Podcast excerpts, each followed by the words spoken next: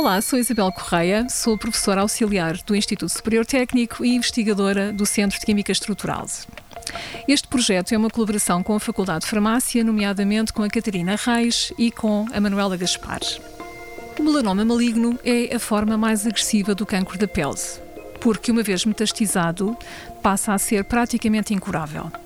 Com este projeto, nós pretendemos desenvolver compostos para uma entrega seletiva do, do fármaco às células cancerígenas. Na terapia convencional, os fármacos quimioterapêuticos tipicamente chegam e matam tanto as células cancerígenas como as células saudáveis, e isto provoca imensos efeitos secundários.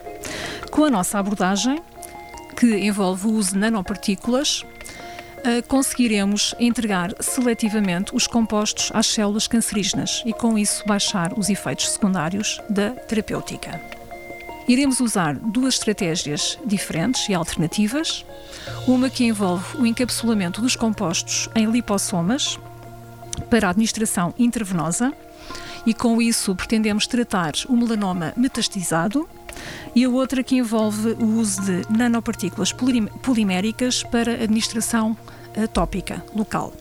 Já fizemos alguns testes preliminares, portanto, o projeto já está a decorrer e tivemos muito bons resultados, quer na redução do tumor, quer na redução da toxicidade sistémica dos compostos. Nos próximos tempos, iremos, por um lado, desenvolver novos compostos, novas formulações uh, de nanopartículas e estudar os seus mecanismos de ação de forma a desenvolver compostos mais eficazes e menos tóxicos para o organismo.